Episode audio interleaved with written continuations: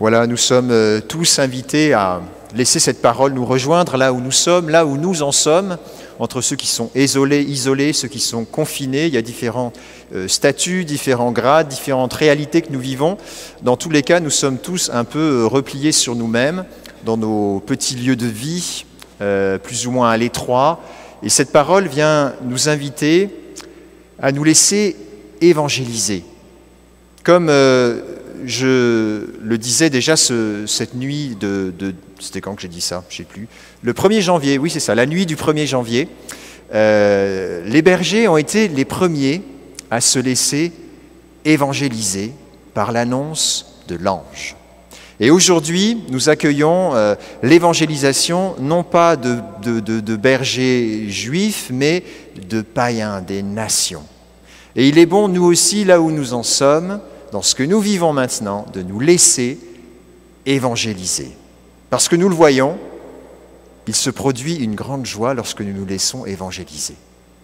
Une des premières étapes euh, avant toute évangélisation, et pour que l'évangélisation se produise, c'est la curiosité. Alors il y a une image qui va s'apparaître à votre écran. J'ai quelques illustrations pour nous aider à grandir dans cette curiosité. Il s'agit pour nous de désirer véritablement en savoir plus, de désirer connaître le Seigneur davantage.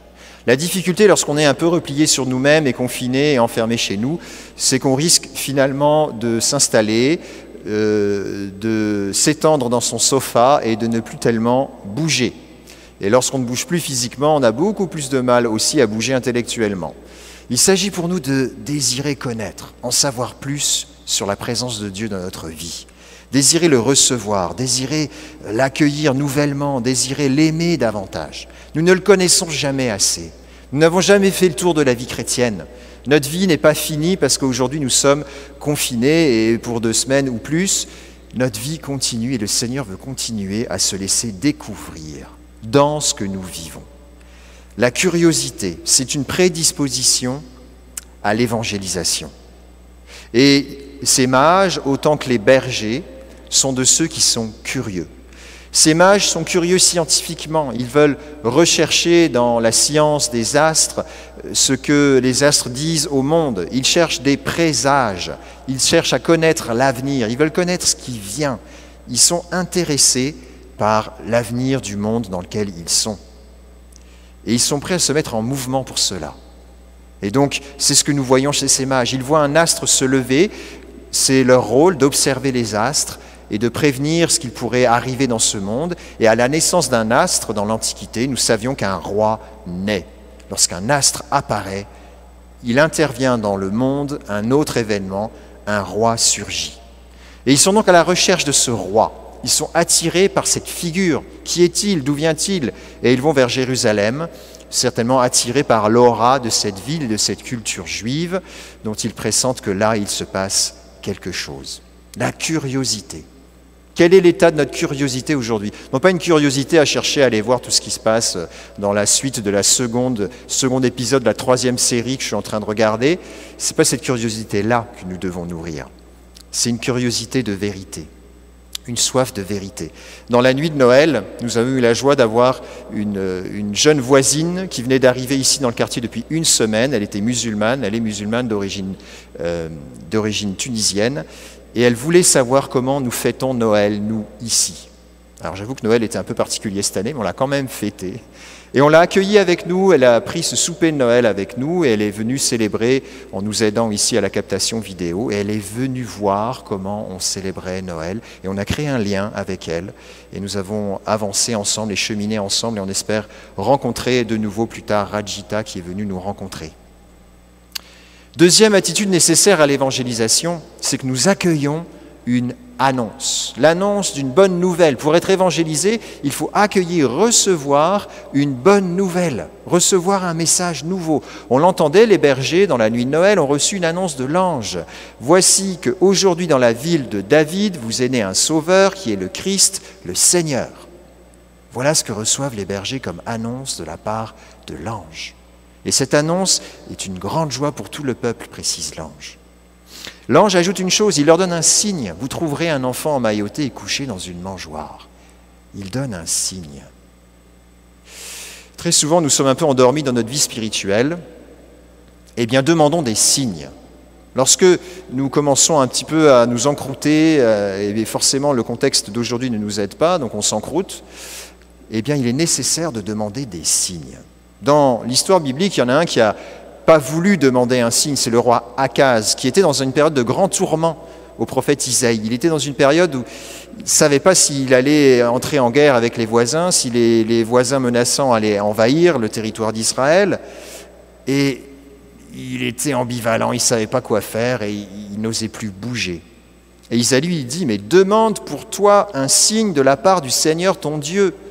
Et lui dit, non, je ne tenterai pas mon Seigneur.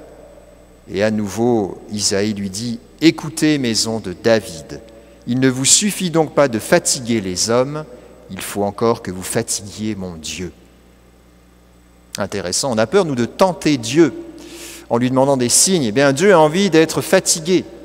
Il nous demande de ne pas fatiguer inutilement les hommes, mais il nous demande de fatiguer le Seigneur, de le fatiguer lui, de le faire intervenir, de lui demander d'agir, d'intervenir dans notre vie, de nous donner des signes pour conforter l'évangélisation que nous avons besoin de recevoir.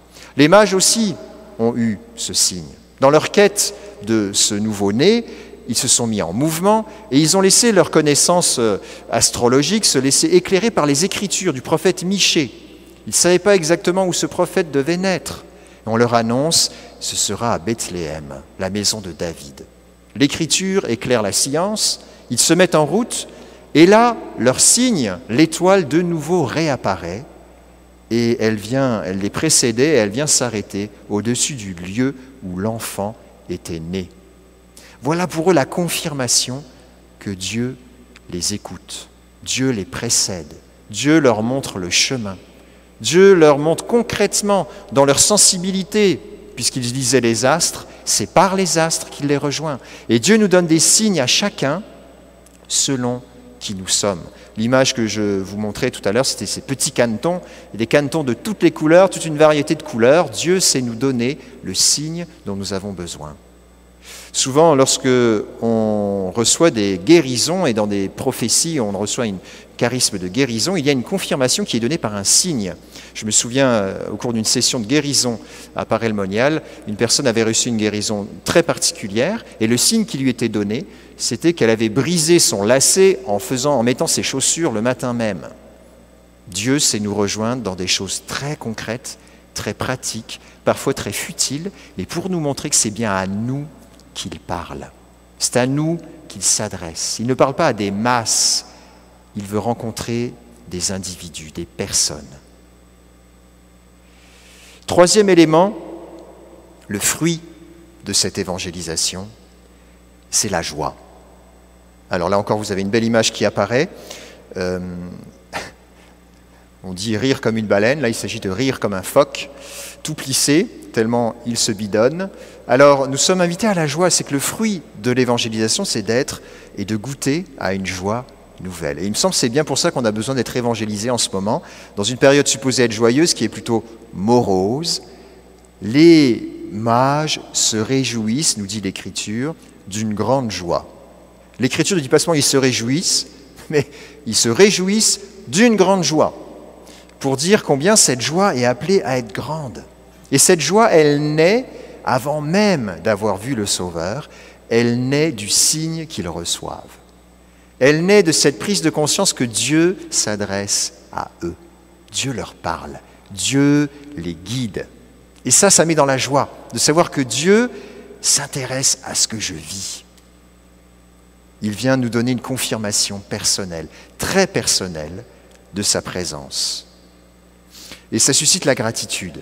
Ça suscite évidemment euh, la reconnaissance. Et on voit dans cette joie ces mages qui viennent déposer leur offrande. Ils viennent faire cet échange, comme nous on fait des échanges de cadeaux. C'est là vient cette tradition en fait. La gratitude, la reconnaissance du don que Dieu nous fait provoque en nous la joie et on veut lui rendre répondre à ce don en offrant nous-mêmes eh ces cadeaux que nous nous, offrons, et que nous nous échangeons dans ce temps des fêtes. Eh bien, voilà les mages qui apportent la myrrhe, l'encens, l'or, tous ces symboles à la fois de divinité, de royauté, mais aussi déjà de mort et de résurrection. Tous ces symboles qui sont si précieux. Les bergers, eux, ils avaient échangé des paroles avec Marie et Joseph. Ils avaient fait un échange autour de ce que l'ange leur avait dit. Et tout ça fait grandir la gratitude et la joie.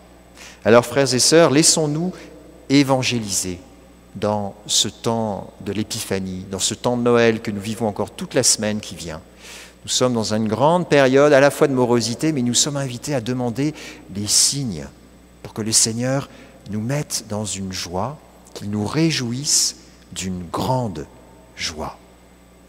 Je vais conclure cette homélie euh, par une tradition que je viens de découvrir dans la nouvelle traduction de notre missel romain, qui est l'annonce des grandes fêtes mobiles de l'année.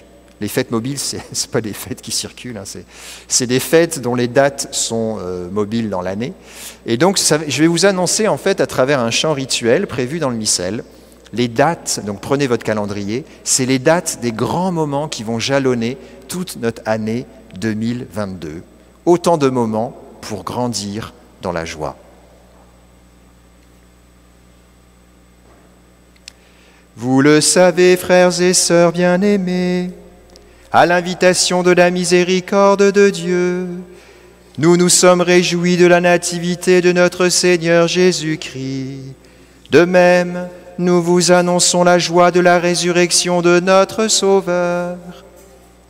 Le mercredi décembre commencera l'entraînement du carême, le 2 mars. Vous célébrerez dans la joie la sainte Pâque de notre Seigneur Jésus-Christ le dimanche 17 avril, l'ascension de notre Seigneur Jésus-Christ sera fêtée le 29 mai. La Pentecôte sera fêtée le 4 juin. La fête du corps et du sang du Christ aura lieu le 19 juin.